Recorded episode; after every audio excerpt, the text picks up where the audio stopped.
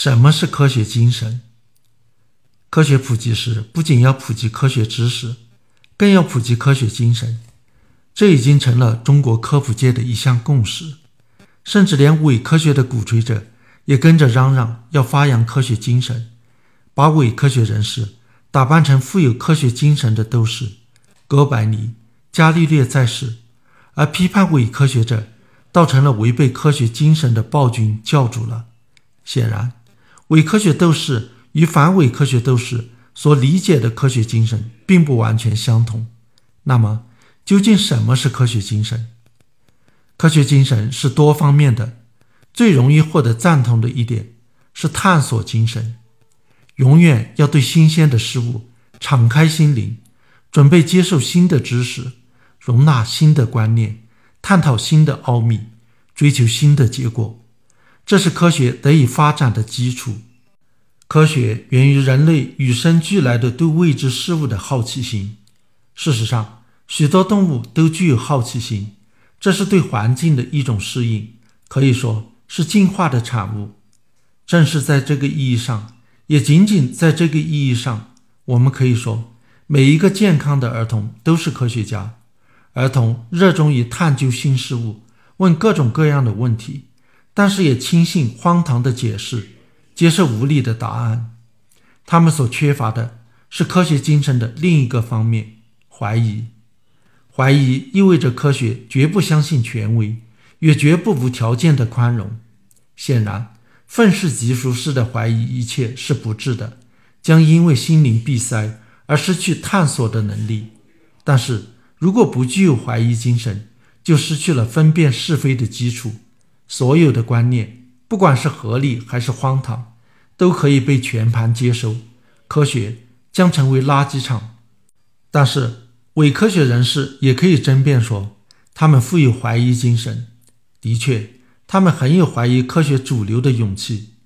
科学神创论者怀疑进化论，研究特异功能者怀疑物理定律，诸如此类。而我们则怀疑他们的怀疑。这两样的怀疑有什么区别呢？我们又如何避免心灵闭塞，怀疑一切呢？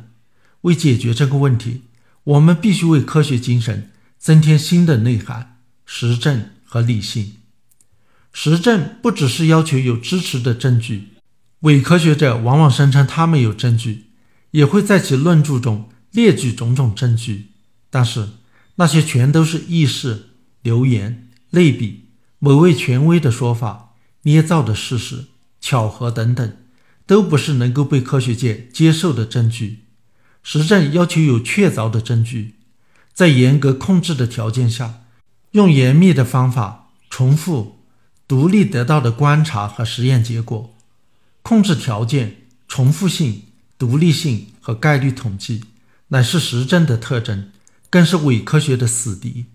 实证离不开理性，也就是用严密的逻辑对证据进行分析和推导，在各种可能的解释中选择最合理、最可能的一种。在缺乏证据时，也能够排除那些不合理、不可能的解释。休谟曾经提出一条判断原则，他称之为公理。没有任何证言足以确定一个神迹，除非该证言属于这样的情形，其虚假比他力图确立的事实更为神奇。这就是一条理性的原则。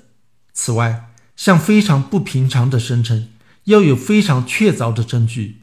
从个案得不出普遍结论，相关的事件不等于有因果关系，无法证明不存在，不等于必定存在。使用科学术语不等于科学理论，取证的责任在反主流的声称这一方。看上去无法解释的现象不等于不能解释等等，也都是理性的原则，是反伪科学的有力武器。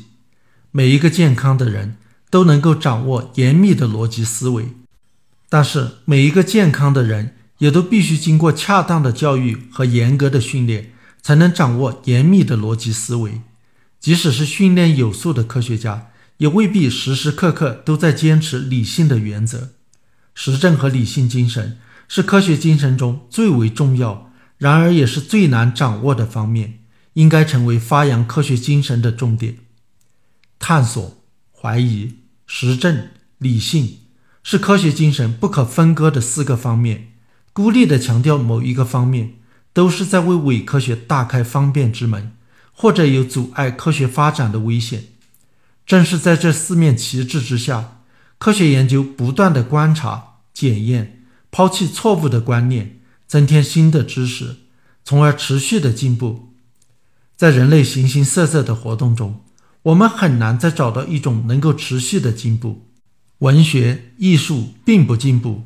而是风格的改变，人文、宗教并不进步，只有流派的演变。但是与伪科学者所宣扬的相反，科学的进步并不是推翻一切重来的大革命，而是在原有基础上的演化。科学的进步是连贯的进步，被视为现代科学最大的两场革命也是如此。达尔文的进化论并没有推翻了博物学、地质学的一切成果。而是保留了其中绝大部分数据和理论，做了重新解释。爱因斯坦相对论并没有推翻牛顿力学，而是它的扩展深化。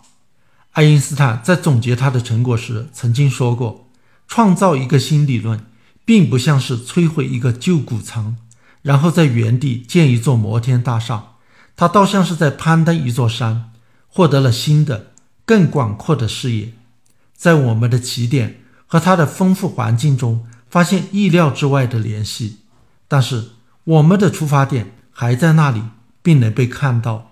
虽然它显得较小，并成了我们在探险攀登中克服障碍后所获得的广阔视野中的一个微小的部分。妄图一举创建全新的科学，只存在于伪科学者的白日梦中，而事实上，伪科学也从没有能够有任何的进步。因为他们不敢承认，更不必说纠正错误。持续连贯的进步是科学的特征，也是科学工作者的自豪与慰藉。